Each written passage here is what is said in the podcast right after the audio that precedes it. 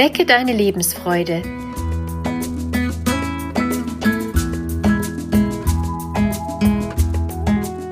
Der Coaching-Podcast von und mit Maja Günther.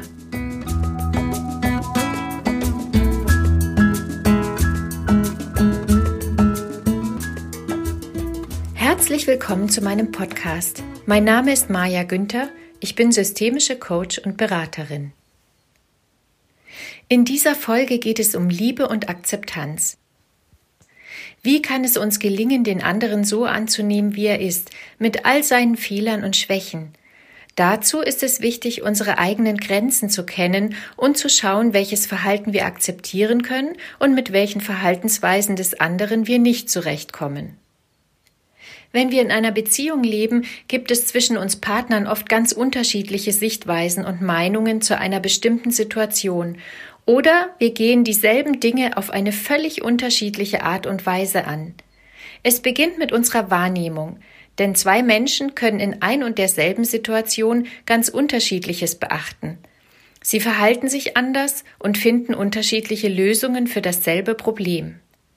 Betrachten wir beide Sichtweisen als gleichwertig, so stehen beide auf einer Ebene nebeneinander. Doch ist das im Alltag nicht so einfach. Hier entsteht nicht selten ein Konflikt, weil wir unsere eigene Meinung oder Verhaltensweise richtiger oder besser finden als die des anderen. Kennst du solche Situationen aus deiner Beziehung? Jeder vertritt einen Standpunkt und beide haben gute Gründe für ihren Standpunkt.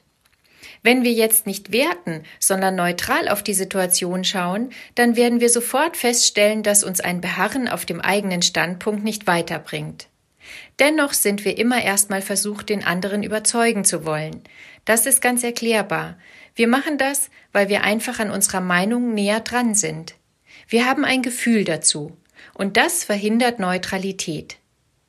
Egal, ob es um einen Standpunkt, um Verhaltensweisen oder um Lösungsansätze geht, das Thema bleibt das gleiche. Wir werten das unsere auf und stellen das des anderen darunter. Um aus diesem Mechanismus herauszukommen, ist es hilfreich, sich vor Augen zu führen, dass der andere ebenso ein Gefühl zu seinem Thema hat und es bewertet. Gehe so mit deinem Partner in Austausch. Da es so viele verschiedene Themen gibt und manche leicht und andere sehr schwer zu lösen sind, möchte ich im Folgenden ein paar Beispiele geben. Nehmen wir an, du bist nicht einverstanden, wie dein Partner die Wäsche wäscht, wie er die Spülmaschine ein- oder ausräumt, oder du störst dich an seinem Ordnungssystem.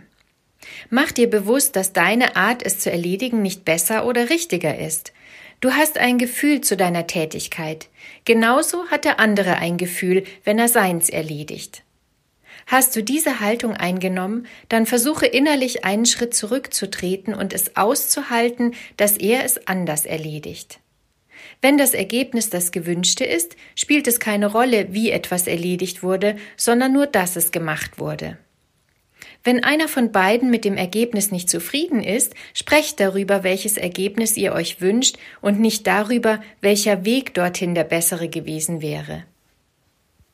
In Beziehungen sind es oft Themen wie Pünktlichkeit oder wie oft man sich verabredet und zusammen ist und wie viel Zeit jeder für sich alleine braucht. Oder auch, wie geht man mit unvorhersehbaren Ereignissen um, die eine kurzfristige Planänderung erfordern. Mach dir in all den Situationen bewusst, dass beide Verhaltensweisen gleichwertig sind. Sprich mit dem anderen darüber, was dir wichtig ist und was ihm wichtig ist und überleg dir dabei, wo deine persönliche Grenze ist. Vielleicht brauchst du mehr Zeit für dich alleine und der andere möchte öfter Freunde treffen oder mit dir zusammen sein. Sprich über deine Bedürfnisse und höre das Bedürfnis deines Partners. Für alle Themen gilt, wenn du in der Auseinandersetzung mit dem anderen die Wertung weglässt und akzeptierst, dass ihr beide eure Sicht habt, dann kannst du im nächsten Schritt auch versuchen, die Emotionen rauszunehmen, die mit der eigenen Sichtweise verbunden sind. So bekommst du mehr Abstand und eine neutralere Sicht. Und die ermöglicht euch ein objektiveres Gespräch, und das wiederum ist wichtig, um einen guten Kompromiss finden zu können. Du kannst das wie ein Mantra üben. Wenn du von der Art und Weise des anderen genervt bist, schließe deine Augen und stell dich und den anderen in Gedanken gleichwertig nebeneinander. Ihr seid gleich groß. gleich liebenswert und gleich bemüht um eine gute Beziehung. Sag dir, ich bin ich und du bist du. Vielleicht sagst du noch dazu, und du bist anders als ich. Wir sind beide gut so, wie wir sind. Es gibt aber auch Extremsituationen, für die wir keine Kompromisse und keine Lösung finden können. Wenn zum Beispiel einer der Partner innerhalb einer Beziehung Fremdgehen befürwortet und der andere lehnt es ab. Auch wenn wir die Standpunkte nicht werten und beide als gleichwertig betrachten, müssen sich dennoch beide fragen, ob sie mit der Sicht des anderen leben können oder nicht. Am Ende ist jeder für sich selbst verantwortlich. Da in so einem Fall die Emotionalität vermutlich wesentlich größer ist als in der Frage, wie wir eine Spülmaschine einräumen, bleibt nur das Ausloten der eigenen Grenzen.